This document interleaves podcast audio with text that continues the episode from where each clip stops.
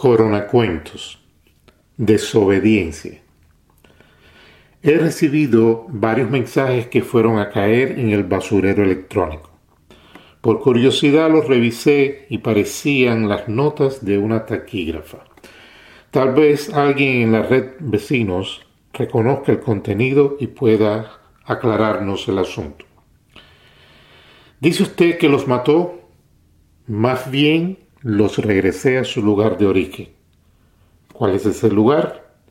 A mi laboratorio. ¿Pudiera ser más explícito? Por supuesto. Soy biólogo y mis experimentos sobre la clonación son bien conocidos en las universidades más importantes del mundo. Al principio me tildaban de loco. Eso de reproducir un animal de una célula madre les parecía ciencia ficción. No obstante, conseguí reproducir un ternero. Los expertos se quedaron boquiabiertos, aunque mi alegría duró poco, pues el animalito comenzó a envejecer por semanas. Me sentí triste. Era una anciana vaca sin haber saboreado el pasto de la vida. Fui criticado ampliamente y me prometí que esa muerte no sería en vano. Miré mis anotaciones, cálculos y fórmulas. Descubrí el error. En la combinación de genes había un patrón que debía respetar. Ahí, delante de mí, estaba la creación de Dios. Tenía ojos para apreciarla, pero no para tocarla. Esta advertencia de que no era un demiurgo sino un simple mortal, la apuntalé como premisa en la segunda clonación. Fue todo un éxito.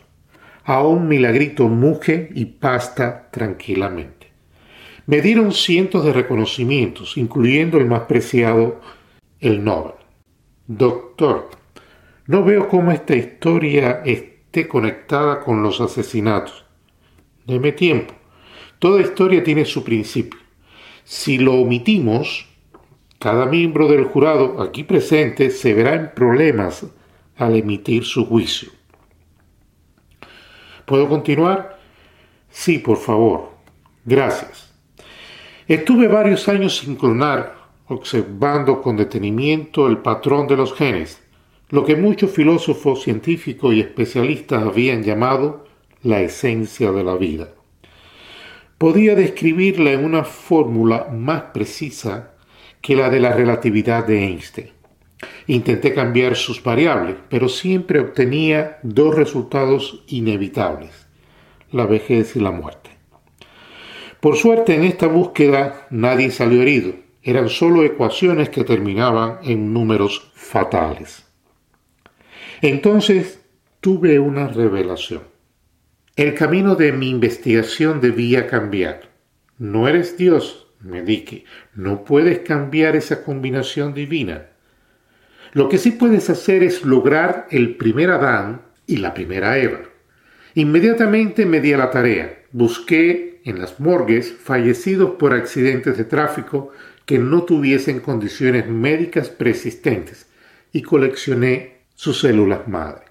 Después de miles de intentos, obtuve un embrión que puse en una incubadora digital que reproducía las condiciones ideales del útero materno. Cuando presenté a la nueva Eva frente a las cámaras de noticias, me atacó con rapidez la iglesia diciendo que aquello era obra de Satanás, porque Eva había nacido de la costilla de Adán. Quisieron llevarme a juicio, mas pronto me liberaron. Yo no le había quitado la vida a nadie. Pero ahora sí, doctor, usted ha matado a los que estaban protestando frente a la oficina del alcalde. No lo niego, pero déjeme terminar. En el cuento, el final está muy conectado con el principio. Tenga paciencia. Pregúntele a los del jurado si quieren escucharlo. Como ve, están interesados. Bueno, tuve que retractarme como Galileo y guardar en secreto la nueva vida nacida en mi laboratorio. Durante años, otros Adanes y Evas vieron la luz y vivieron como ciudadanos comunes, asistiendo a las escuelas, pagando impuestos y luchando en diferentes guerras cada vez que el país los necesitaba. Todo cambió cuando llegó la pandemia. Descubrí algo que me heló el corazón. Mis hijos odiaban a los expertos. No sé si por rebeldía a su padre comenzaron a actuar en contra de lo que decían los científicos.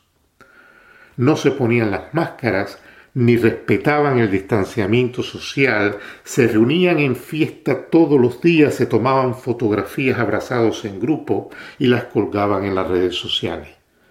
Para escalar en el desacato, decidieron dibujar pancartas y salir a protestar frente a la alcaldía, incitando a romper la ley de mantenerse en casa. Cuando vi lo que hacían, los llamé a casa y a mi basurero electrónico no me han llegado más mensajes. Si alguien de ustedes estuvo en el jurado o fungió como taquígrafa, por favor, pudieran decirnos cómo terminó el juicio.